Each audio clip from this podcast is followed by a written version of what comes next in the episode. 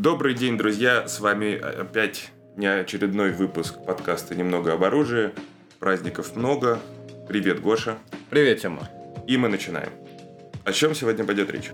Выпуск специальный и, что называется, снова к празднику. В данный момент это к 8 марта. Как, в общем-то, внезапно немногим известно, все-таки 8 марта изначально это не столько праздник, сколько день борьбы женщин за свои права. Ну и поскольку у нас подкаст все-таки оружейный на смежной тематике, то, в общем, одно из прав человека – это право на жизнь, неприкосновенность частной собственности, а, как показывает практика, спасения утопающих – это дело рук самих утопающих. Поэтому сегодняшний наш выпуск будет о женской самообороне. Для этого мы пригласили специального гостя. Да, это первый наш выпуск интервью. И это девушка, которая, собственно, профессионально занимается вопросами обеспечения самообороны. Лия Панцелашвили, здравствуйте. Привет. Расскажи, пожалуйста, немножко о себе. Сколько тебе лет? Чем ты занимаешься? Чем ты увлекаешься помимо преподавательской деятельности? А, я преподаю самозащиту Крафмага уже более 7 лет. А, около 18 лет я занимаюсь единоборствами. Начинала я с карате, занималась, выступала, кандидат мастера спорта я. И в какой-то момент познакомилась с системой Крафмага и решила, что это вот мое. В целом, моя работа – это моя жизнь, мое хобби, мое любимое дело. Мне с этим очень повезло. Поэтому максимально много времени отдаю именно системе, именно преподаванию. Увлекаюсь э, смежными темами, тренируюсь, чуть-чуть стреляю, ножевым боем периодически. Ну, в основном стараюсь в смежных темах повышать квалификацию свою. Ну, помимо этого у меня появился ребенок Мопс, за которым я теперь ухаживаю и слежу. И это стало тоже неотъемлемой частью моей жизни. Ну и в целом, в общем-то, все со спортивной тематикой связано. Вот так. Мне 30 лет. Начала я преподавать, когда мне было 20. Прикольно, у тебя большой такой послужной список и очень много разных увлечений интересных. И причем очень хитро сделано. Хобби сделано своей работой, чтобы не работать. Да. Это, наверное, Прям и- как я. все к этому стремимся, но не у всех получается. Вот, но я больше чисто по железу, по, ну, в плане не по штангам, а в плане вот чисто по оружию. Слушай, а вот такой вопрос, пока мы не начали, да, там дальше. Вообще тебя в подкасты зовут? Ну, я э, все-таки планирую сделать свой канал и записать свой, свой подкаст. Пока просто еще до этого не дошли руки. Но, надеюсь, скоро дойдут. С вами у меня первый опыт. Поэтому вот, да. Вы у меня первый. Понятно. Ну, мы желаем тебе успехов в твоем канале, и потом впоследствии мы обязательно выложим э, ссылочки на твой подкаст у себя. И даже подпишемся. И поставим колокольчик, лайк. Вот э, из э, твоей группы в соцсетях ВКонтакте, э, если не ошибаюсь, мы узнали о том, то, что ты, вот, в частности, ведешь лекции. И причем вроде как даже регулярно. Вот, в принципе, о чем, как часто, многие ли приходят заниматься кравмага. Я помню, что это слово не склоняется. И А, многие ли остаются лекции. еще вопрос вот такой? А, ну да, помимо практических тренировок также а, я веду лекции. Но лекции м, я стараюсь вести не так часто, потому что все-таки считаю, что послушать можно, но не отработав в голове, в принципе, много не задерживается. Поэтому, как говорится, от теории к практике. Я, конечно, вот приверженец практики, но периодически бывают лекционные материалы. Я рассказываю про личную безопасность ну, скажем так, в комплексе, как это может быть, какие этапы есть, какая схема нападения, например. И э, лекции в основном идут в совокупности с практической отработкой. То есть это реже просто лекция, это чаще вот лекция, потом какая-то отработка. Мгм. Соответственно, по поводу вот остаются, это больше ну, мастер-классы, я провожу открытые тренировки, либо провожу какие-то благотворительные мероприятия, бесплатные именно. После них девчонки, да, остаются. Вот именно с лекциями я, честно, не отслеживала.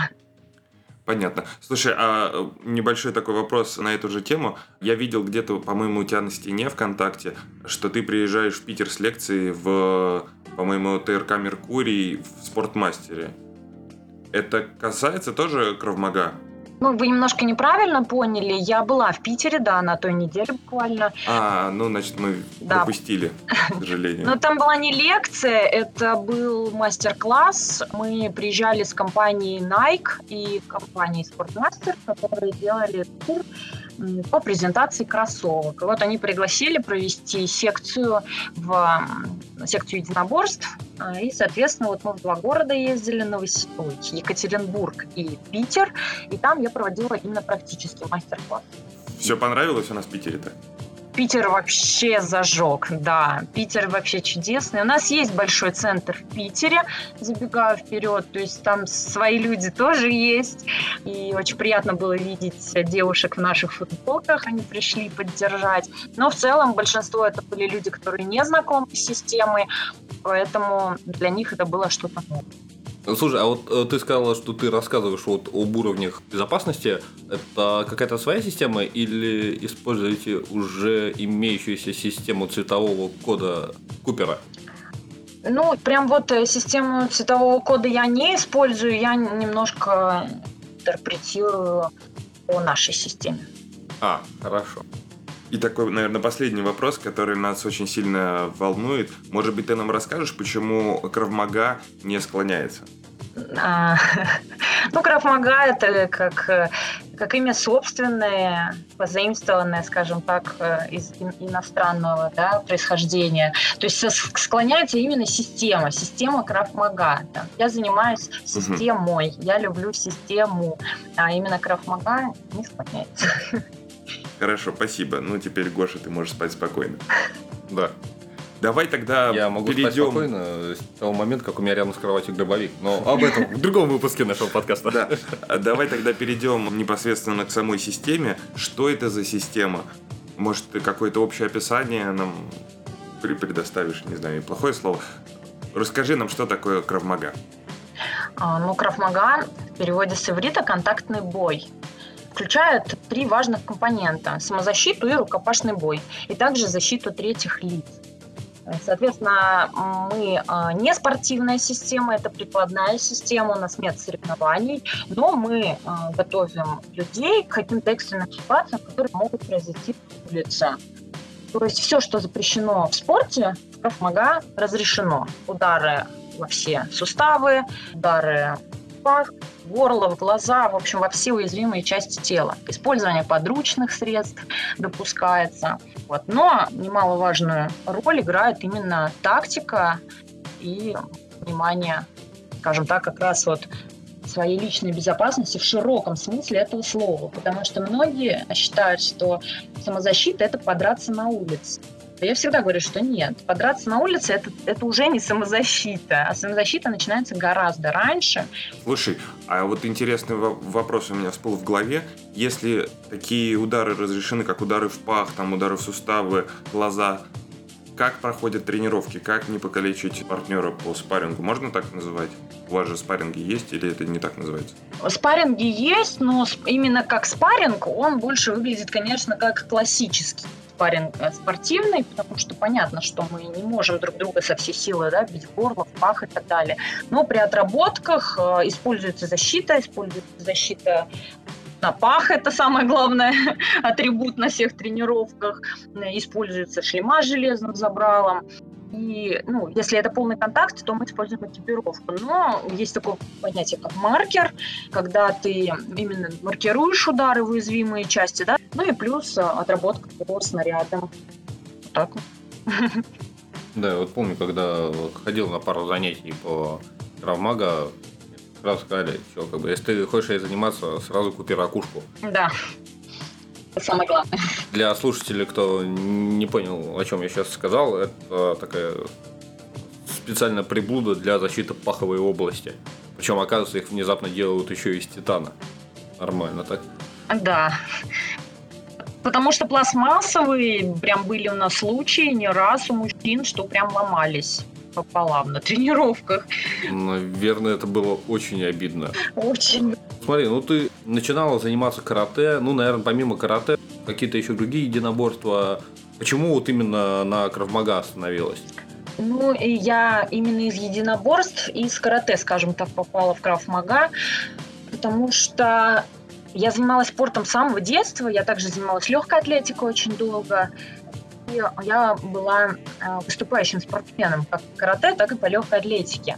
Но в один прекрасный момент, конечно же, я получила травму, и э, из-за этого я не смогла выступать на соревнованиях. Для меня оказался спорт неинтересен без соревнований. мне нужно было соревноваться, и когда этого не стало, у меня ну, интерес подугас уже. И уже как-то пришел сознательный возраст, там дело к 20 близилось, и случилось ну, это очень мистическая история, но вот меня пригласили именно из-за моего бэкграунда попробовать выучиться и стать инструктором. Я начала учиться в Самаре, город родной, и уже оттуда я переехала в Москву и стала инструктором и стала здесь преподавать. Угу. А к слову... Потому о... что, потому что Краф Мага для именно взрослого человека, скажем так, которому не нужно там соревнования, ему не нужно упахиваться семь раз в неделю, да, там как спортсмен это делать, ему нужно освоить быстро и там какие-то эффективные приемы самозащиты. Он приходит в Крафмага, потому что это очень интересно. Тренировки очень интересные, очень разнообразные. Как ударная техника, защитная техника, у нас всякие нестандартные разминки, у нас есть изюминка, называется kill house, когда в конце тренировки идет такое закрепление прошедшего, там, прошедшей темы, и когда человека ставят в стресс, когда там, ну, начинается, в общем, практически шоу, где человека могут бить, там, что с ним делать? Играет громкая музыка, выключается свет, еще электрошокер где-то звенит, а ему нужно при всем при этом выполнять еще какие-то техники.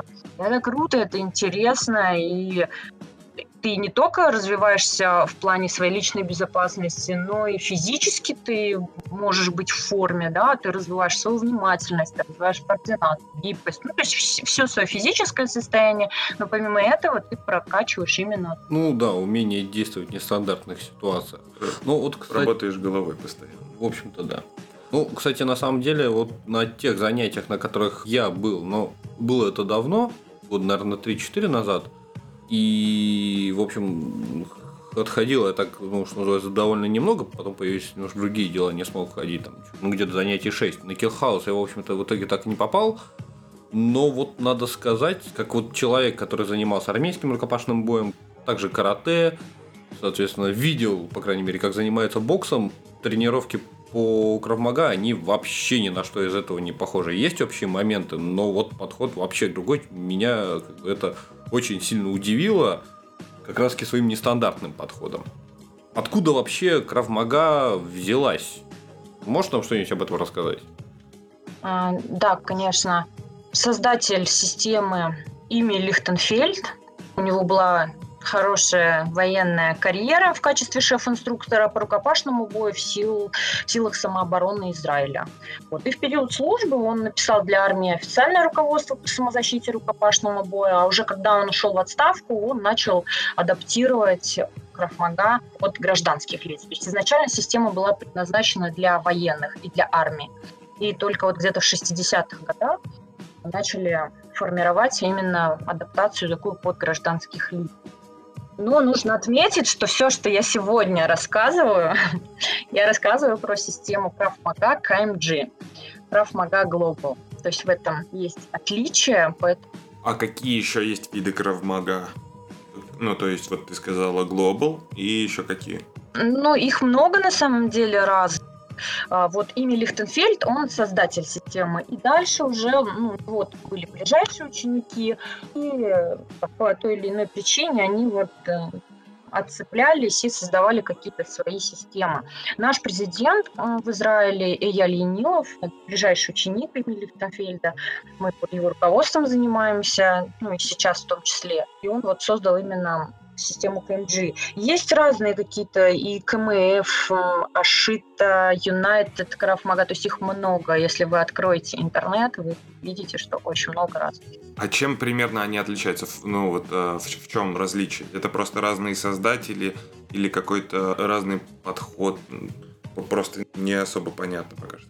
Ну, здесь, наверное, КМГ, организация ну, международная, более чем в 60 странах мира есть. Техники периодически адаптируются под современные нужды, скажем так.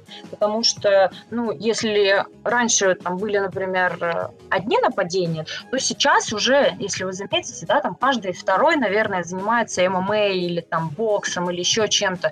То есть нападающие уже тоже, ну, не такие простые, может быть, как были раньше.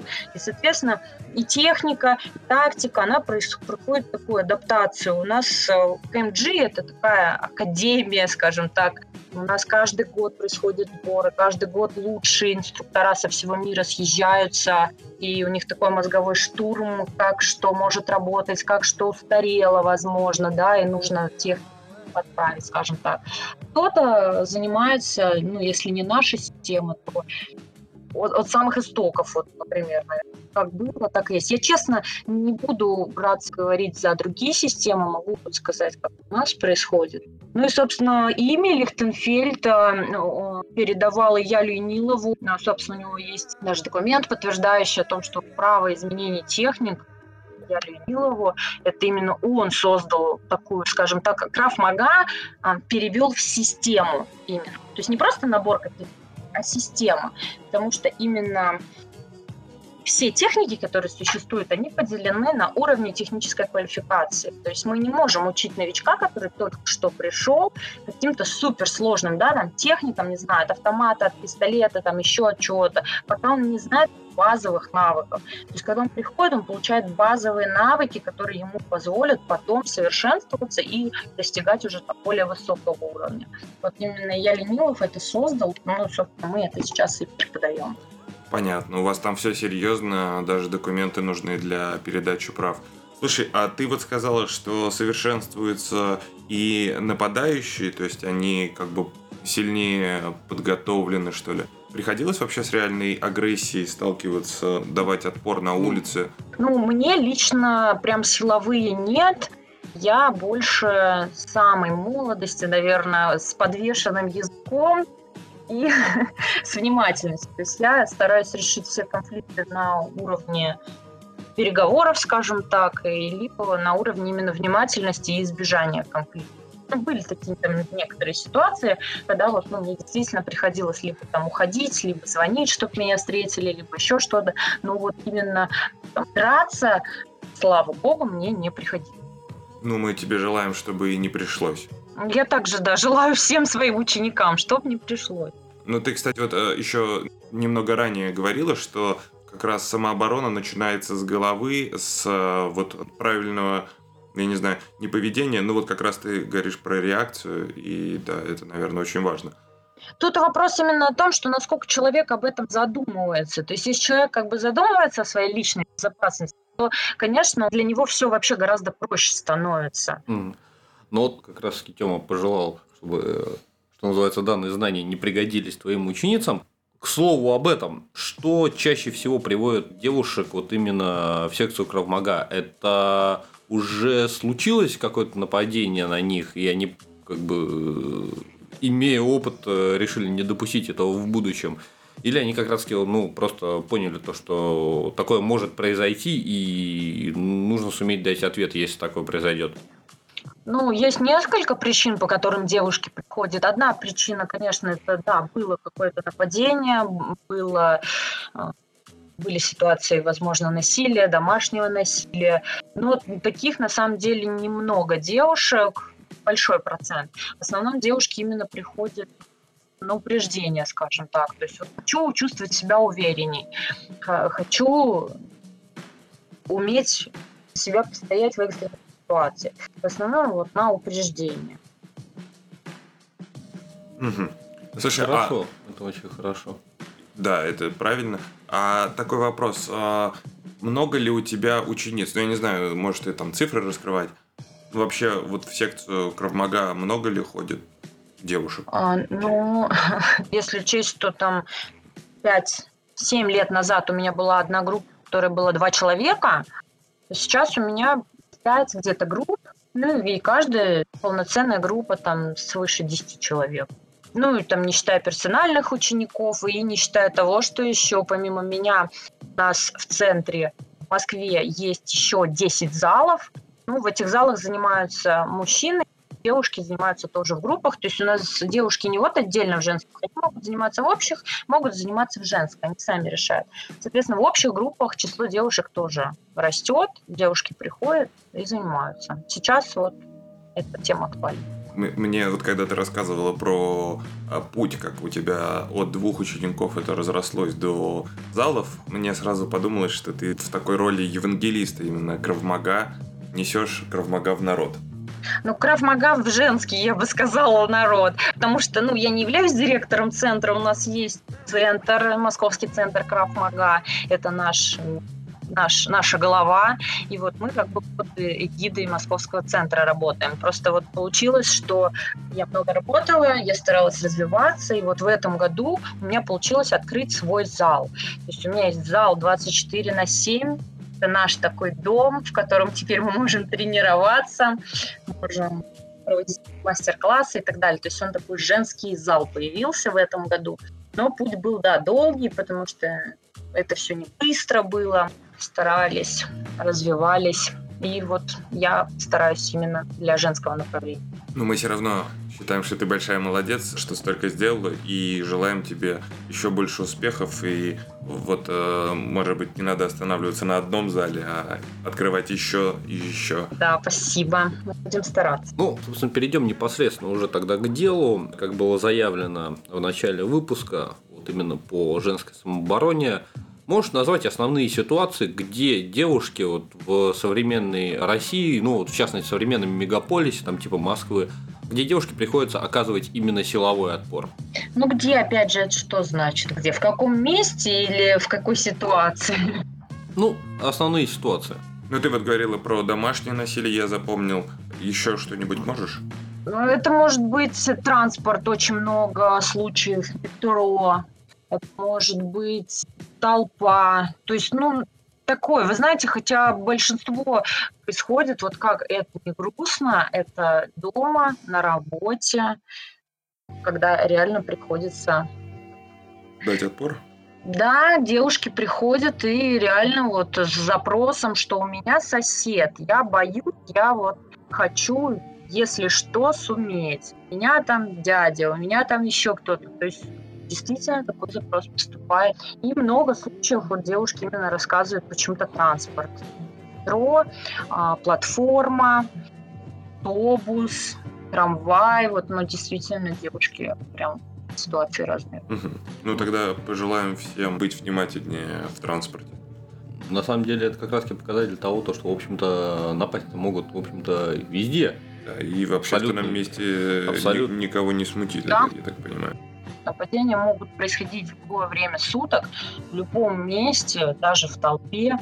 И не обязательно для этого быть одетой в короткую юбку или еще что-то. То есть одежда вообще значения никакого не имеет на самом деле. Поэтому действительно это может случиться с каждой в любое время суток и в любом месте. Потому что сейчас уже никого ничего не смущает. Потому что, ну вот мне девчонки рассказывают о том, что там меня на ученицу напали в метро, и ни один человек не подошел и не помог ей, хотя она кричала, она говорила, я его не знаю, пожалуйста, помогите. И ни один не помог. То есть это вот днем, днем было. Поэтому как бы... Ну, в общем, опять же, как сказали выше, к сожалению, живем мы в такое время и в таком обществе, где зачастую, зачастую, спасение утопающих – это дело рук самих утопающих. Да, самих утопающих. А Слушай, а сколько надо вот примерно занятий, чтобы ну, среднестатистическая девушка смогла уже дать отпор в такой неприятной ситуации? Ну или хотя бы повысить свои шансы на вот именно выбраться из этой ситуации хотя бы невредимой? Всегда, конечно, чем больше, тем лучше. То есть, да, чем больше мы нарабатываем, отрабатываем, тем лучше. Но минимум, прям самый минимум, хотя бы полгода. То есть вот пройти хотя бы базовую программу, потому что именно на ней дают какие-то основы простые, да, что может девушка именно выполнить, чтобы она элементарно знала, куда бить, что кричать, как защититься там от самых, да, там распространенных атак, и чтобы она это смогла выполнить. Угу. Понятно. Кстати, вот э, мне пришла в голову мысль, что, наверное, без подготовки человек просто впадает в ступор в такой. И даже, может быть, ну, не какой-то силовой отпор можно дать, хотя бы убежать, но люди просто стоят и не понимают, что происходит. Да, да, и такие реакции бывают. Ну, и реакции разные, да, бывают это происходит из-за выброса адреналина. А у кого-то бывает ступор, у кого-то наоборот, кто-то может наоборот там начать кричать что-то, кто-то убегает. То есть, ну, ступор это, наверное, самое частое.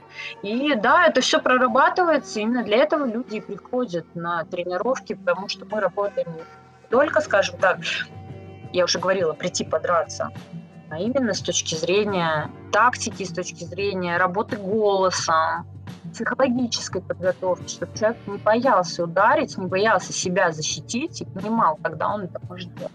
Угу. То есть присутствует определенная психологическая подготовка вот именно по переламыванию барьера, то, что в некоторых ситуациях человека можно и нужно бить. И то, что в школе нам рассказывали, что драться это плохо, это, в общем-то, имеет свои исключения, я так понимаю? Да, все правильно. Это очень важный аспект именно психологически, потому что ну, 99% девушек э, на первом же занятии говорят о том, что я боюсь ударить живого человека. Ну и плюс, ну, как бы понимаете, да, то, что в школе, говорят, драться нельзя, а девушек так вообще с детства воспитывают как, э, ну, скажем так, хранительницу, да, там, домашнего очага. Она вот такая спокойная, спокойный цветочек, а защищать должен мужик, там, да, но и у них, соответственно, это откладывается, потому что девчонки-то приходят не в возрасте, там, да, как в школьном, ну, хотя у нас есть тренировки для детей, но девушки приходят, ну, там, средний возраст 30 лет, когда как бы их 30 лет воспитывали, что вот нельзя, как бы обществом это осуждается, то очень тяжело переломить все. Но мы работаем, даже успешно. Это хорошо. А вот, собственно, по вопросу успешности. Как бы, конечно, мы не желали, чтобы данные тренировки никому не пригодились, скорее всего, как бы кому-то они, в общем-то, да пригодились. Насколько успешно, вот по твоему опыту, девушка может дать отпор, соответственно, нападающим, которые зачастую имеют, там, не знаю, либо превосходство в физической силе, либо превосходство в весе, либо в численной. Из твоих учениц есть какие-то примеры, о которых можно, естественно, рассказать? Да, примеры были когда девушки говорили о том, что вот я не могу, я не смогу, но попадали в такую ситуацию, когда ну просто уже выхода другого не было, и они били, да, приходили и говорили, я смогла. Ну, я говорю, что, конечно, всегда, дай бог, чтобы такого не было, но это бывает. И даже иногда благодарят просто за то, что они могут э, себя увереннее чувствовать в конфликте, и они, то есть, уже себя в конфликте не чувствуют жертвой. Прям буквально на днях девушка мне сказала, которая пришла с определенной целью, и она сказала, вот вчера это произошло, и я поняла, что я не боюсь. Вот я прям чувствую себя хорошо. Ну, ну, слава богу, что это все хорошо закончилось. Собственно, в подобной, подобной ситуации не чувствовать себя жертвой, это на самом деле вот уже половина дела. Да, да. Уже намного легче справиться. Ты говорил про то, что там помимо отработки, соответственно, непосредственно руками, ногами, там, головой, всеми доступными частями тела по противнику, также Кравмага учат э, использованию подручных средств. Чем и как может эффективно обороняться девушка вот из э, усредненного комплекта повседневного ношения? Вот что, что девушки обычно с собой носят? Не знаю, ну, то, ну... Газовый баллончик? Нет, газовый баллончик это отдельно, потому что все-таки газовые баллончики, они, конечно, популярны, но нельзя сказать то, что вот в принципе есть у каждого человека. К примеру, у тебя не было перцового баллончика, пока я тебя на них не подсадил. Окей, хорошо. Вот, из повседневного комплекта, то есть какие-то обыденные вещи, которые можно эффективно применить. Ну, самый такой, наверное, распространенный, простой – это сумка. Сумка – чудесное подручное средство, и можно очень хорошо выполнять защиты, можно хорошо атаковать, а можно использовать э, мелочь, которая есть в карманах, да, там ключи какие-то. Сейчас э, тоже как вариант, э, достаточно многие бывает с кофе ходят, например, да, там горячий напиток, если в руках есть, тоже почему нет. Ну, вот, ну, сумка это, наверное, самое такое доступное, то, что всегда есть под рукой. Ну, рюкзак Но э, здесь именно идет речь, опять же, знаете, вот у нас есть отдельный раздел да, по работе с подручными средствами, и есть такая классификация, скажем, подручных средств, да, которые на что-то похожи. Вот сумка, она относится к классификации подобной щиту. То есть вот помимо сумки можно использовать там точно так же, например, поднос дома, подушку там, или, например, не знаю, тарелку в ресторане, стул в ресторане, ну, например, да, то есть... Как Орина Мамаев. Ну, тут только в целях самозащиты. Это просто глупые шутки, не обращай внимания. Да, то есть, ну вот они поддаются одному и тому же принципу работы. Поэтому это и запомнить легко, и а, как бы применить эффективно. Ну. Кстати, опять же, скажу из э, опыта своих, что называется, шести тренировок, я ходил шесть раз на, на Кравмага, соответственно, у меня уже может быть экспертное мнение. вот. Но на самом деле, э, действительно, то есть даже вот уже на вот таком вот начальном этапе, там вот уже показывается то, что принципе, оружием может стать вообще ну, практически любой предмет, как и оружием обороны, так и, в общем-то, оружием контратаки на какого-нибудь супостата, о котором ты его даже не думал раньше. Вот, опять же, в том же самом ресторане в какой-нибудь супостата плеснуть ему в лицо горячий суп, ну, на самом деле, ну, не каждый об этом додумается. И мне вспомнился случай, как одна наша знакомая возвращалась ночью из магазина, и на нее какие-то изверги попытались напасть, а девочка закупилась всем для оливье. И она, в общем, банку огурцов применила не по назначению. Пришлось, конечно, за огурцами идти второй раз, но зато отбилась успешно. Молодец, да, супер. Как вариант. Так, ладно, слушай, а я затронул тему газовых баллонов перцовых, да? Может быть, э, про них что-нибудь расскажешь? Все-таки вот в России это, наверное, одно из самых доступных. В общем, да. И разрешенных средств. Ну, у меня буквально 15 марта будет семинар по газовому баллончику. Я готовлю. Я считаю тоже, что газовый баллончик, в принципе, хорошее средство самозащиты. Да, оно доступное, и оно, что самое важное, позволяет именно применять на дистанции, да, его, то есть никогда непосредственно нападающий стоит с тобой рядом, а когда есть дистанция. И удерживать, соответственно, дистанцию за счет этого. Я за баллончик, но здесь очень важно, это касается любых подручных средств, ну, подручных, я бы сказала, из таких, что вот газовый баллончик, там, если мы будем про пистолет говорить, ну, или там, нож, да, то есть специально. Ими нужно уметь пользоваться просто купить баллончик этого мало. Им нужно уметь работать, им, им нужно там, хотя бы попробовать, хотя бы там несколько тренировок провести для того, чтобы понимать, как он работает, что может случиться, что можно делать, что нельзя делать и так далее. То есть без отработки это просто бесполезный баллончик у вас в сумке. Да, там, начиная от ношения, заканчивая да, там, уже применением и использованием. А ты сама носишь баллончик ну, вот, на постоянной основе? На постоянной нет, я ношу периодически. Ну, и когда я понимаю, что вот он мне, возможно, может понадобиться, я беру. А вот прям постоянно он у меня только в машине. Как показывает опыт, когда он может понадобиться, его может и не быть. Из своей личной практики скажу то, что один раз мне баллон понадобился. То есть я, когда начал ходить с баллоном, это было, опять же, много лет назад, я себя приучил к тому, то, что вот он должен быть, ну, вот что называется, всегда, когда выходишь из квартиры. И в один из прекрасных дней я решил выйти покурить. В парадных курить уже было нельзя, и я, соответственно, вышел покурить на улицу в халате. У меня с собой был, соответственно, ключи от дома и перцовый баллон. И, в общем-то, до меня докопался какой-то алкоголик и полез со мной в драку. Ну, соответственно, типа, есть позвонить, все дела. И он был, на самом деле, крайне удивлен, то, что я ему искренне честно ответил, то, что телефона у меня нет. Когда он решил это проверить, оказалось, что перцовый баллон у меня есть. Ну, после этого я понял то, что моя, возможно, ну, привычка, которая, возможно, некоторым покажется э, с привкусом паранойи, в общем-то, она, ну, довольно правильная. Если не секрет, какой у тебя перцовый баллон? Или у тебя несколько разных? У меня два. А, я пользуюсь техкримовскими, пенный у меня и струйно-аэрозольный. У нас струйно-аэрозольный, наверное, Black? Да. 0,25. Вот это я не... не, не... Ну, са- э, самый маленький. Ну, нет, не самый, стандартный. А, чуть побольше.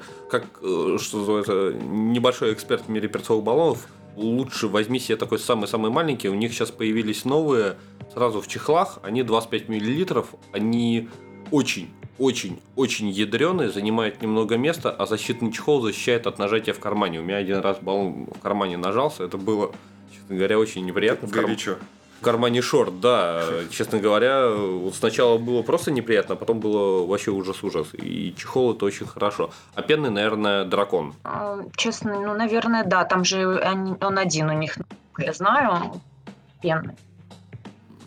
Ну, я так, я так, что называется, ради э, собственной проверки спрашиваю.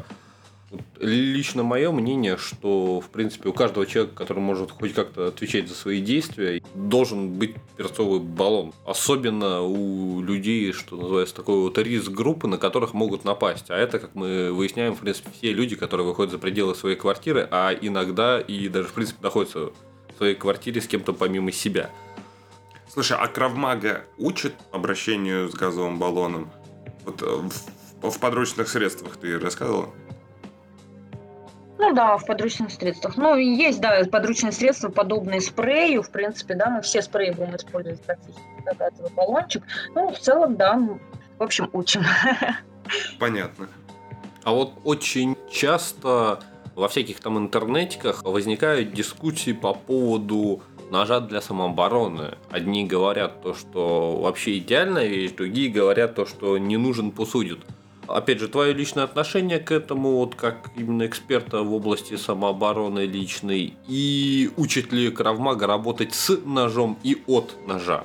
Ну, наверное, правильно, да, бытует мнение. Я, честно, против использования ножа как средств защиты, потому что сейчас у нас, ну, во-первых, это не является, да, средством самообороны, поэтому если что-то случится, то действительно очень высокий риск того, что могут садить, потому что у нас человек сейчас, даже тот, кто самообороняется, он не защищен законом.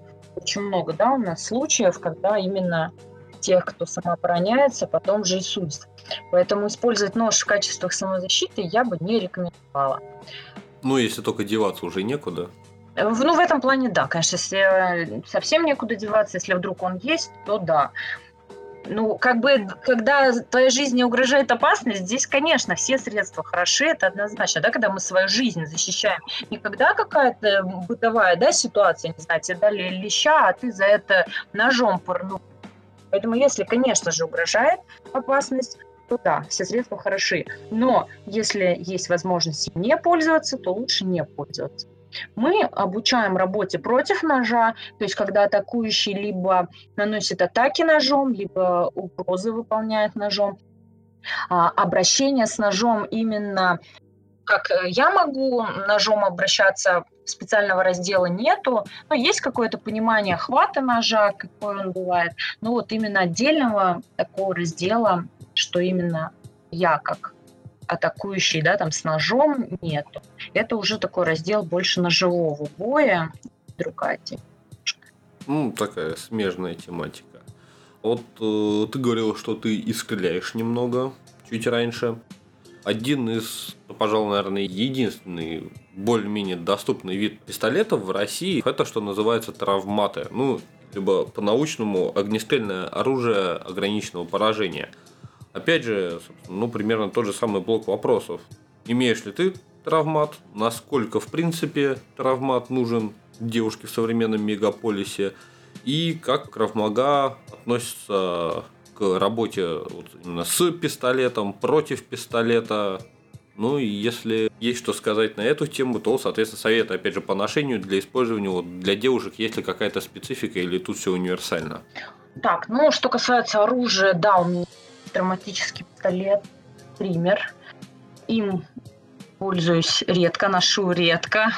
Соответственно, с ним такая же ситуация абсолютно. Если не умеешь пользоваться пистолетом, если ты с ним не отрабатываешь какие-то ситуации, то он, опять же, бесполезная штуковина. Да? Соответственно, а, я не скажу, что есть какие-то отличия там, для девушек, для мужчин, для всех одно и то же правило. То есть если есть вот эта культура да, обращения с оружием, если ты ответственно относишься к его ношению, к его там, использованию, к его именно к обучению, что очень важно, обучению. Если ты что-то отрабатываешь, почему нет? Но если ты его как бы просто купил, положил там, и он у тебя лежит, то ну зачем? Или если ты им не умеешь пользоваться. Если ты его с собой носишь, но ты его не сможешь, да, там вовремя извлечь, поэтому тут дело такое. Какое-то универсального для девушек совета есть просто, скажем так, общее, да, принятое, как мы носим оружие, там в кабуре скрытно, но повторюсь, что надо уметь, потому что оружие это очень серьезно. А, ну, кстати, на самом деле, по поводу советов по ношению для девушек, есть очень малогабаритные травматы, которые, в общем-то, а, если пользуетесь женскими сумочками, очень, очень, еще раз, очень удобно проносить в места, куда, ну, обычно, ну, что называется, нежелательно. В общем, ну, не будем мучить плохому, Да, вот по-моему не надо. Но вы правильно, да, сказали, что, конечно, лучше выбирать малогабаритный, да, а, и тут опять же вопрос гардероба, да, то есть гардероб должен быть подходящий, чтобы можно было... Ну да, то есть... Либо э, иметь широкую коллекцию пистолетов, которые могут подходить к гардеробу. У меня их четыре. Да. Слушай, а какое у тебя вообще отношение к легализации короткоствольного оружия в России? Ой, отношение такое же, как я сейчас озвучила.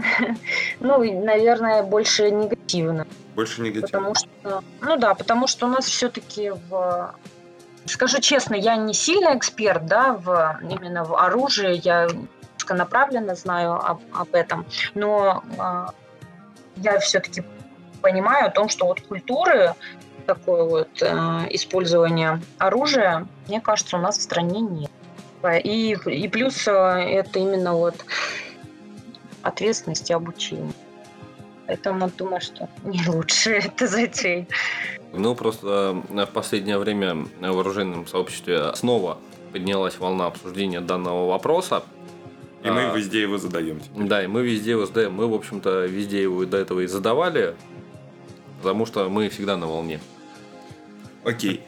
Слушай, ну давай тогда какой-то завершающий блок еще по системе. Угу. Где можно найти информацию по Кравмага и вообще как идет популяризация в России? Вот. Может быть, есть какие-то там группы ВКонтакте, YouTube-каналы ты посоветуешь? Подкаст ты сделаешь, мы его будем рекламировать. Э, супер. Ну, у нас в России есть э, три крупных центра. Это Новосибирск, Питер и Москва. А, соответственно, это Новосибирский тренинг-центр, это Санкт-Петербургский тренинг-центр и Московский центр Крафмага. У каждого из центров есть сайт, конечно. Сайты очень доступны, сайты интересные. Можно найти всю абсолютную информацию по всем инструкторам сертифицированным, по всем залам по расписанию зала. У нас есть в Москве группа в э, ВКонтакте, есть группа в Фейсбуке, есть Инстаграм, Краф Мага Москва, это наш Инстаграм официальный. Также сообщество ВКонтакте называется Московский центр Крафмага. Все, что касается женской самозащиты, можно найти на моей страничке Coach Lika MG. Также у меня есть свой сайт – mckm femalemafia.ru и группу ВКонтакте женская самооборона по системе Крафмага и Female Mafia в Фейсбуке. Вот. Ну, ссылочки, ссылочками поделишься, ссылочки мы приложим, а что называется, в описании. Супер, спасибо. Скажу, наверное, скажу, наверное, важно, что э, можно нас искать именно Краф Мага КМГ. И тогда точно вы попадете на нас, точно попадете в наши центры и точно попадете в хорошие руки. Хорошо, спасибо. Есть что-нибудь, что ты могла бы добавить от тебя? Да, я хочу сказать, чтобы вы все были внимательными помнили, что самозащита начинается с внимательности. Просто нужно расправить плечи, поднять подбородок и смотреть, что происходит по сторонам. Когда мы видим, мы можем анализировать информацию, мы можем видеть то, что происходит вокруг, и максимально быстро среагировать на какую-то ситуацию, если она возникнет. Берегите себя. Была рада с вами поболтать и рассказать о нашей системе. Спасибо огромное, что согласилась на интервью. По-моему, получилось довольно хорошо.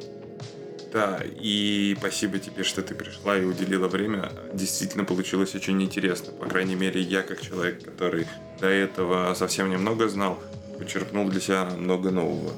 Ну, супер. Я очень была рада быть полезной. Ну, заодно можешь записаться на Кравмага в Питере. Да. Перестать играть в этот твой футбол. Нет, Начать я- заниматься я- все-таки я- нормальными вещами. Я могу совмещать.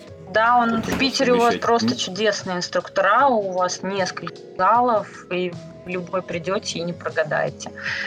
Тема, судя по тебе, совмещать ты можешь, это ты можешь одновременно не ходить на Кравмага и не ходить на футбол. Вот это будет твое совмещение. Отлично, отлично. Давайте все будем шутить. Ну тогда давай мы с тобой попрощаемся. Еще раз тебе огромное спасибо, что ты пришла. Спасибо большое. Вот, если вдруг у тебя будет вылазка в наш болотистый город, ты нам это можешь черкануть, можно куда-нибудь сходить, пообщаться лично. Или мы придем тебя поддержать на какой-то мастер-класс или лекцию. Вот. Супер. Спасибо, ребят. Не за что. Спасибо, что пришла. Давай, пока. Пока-пока.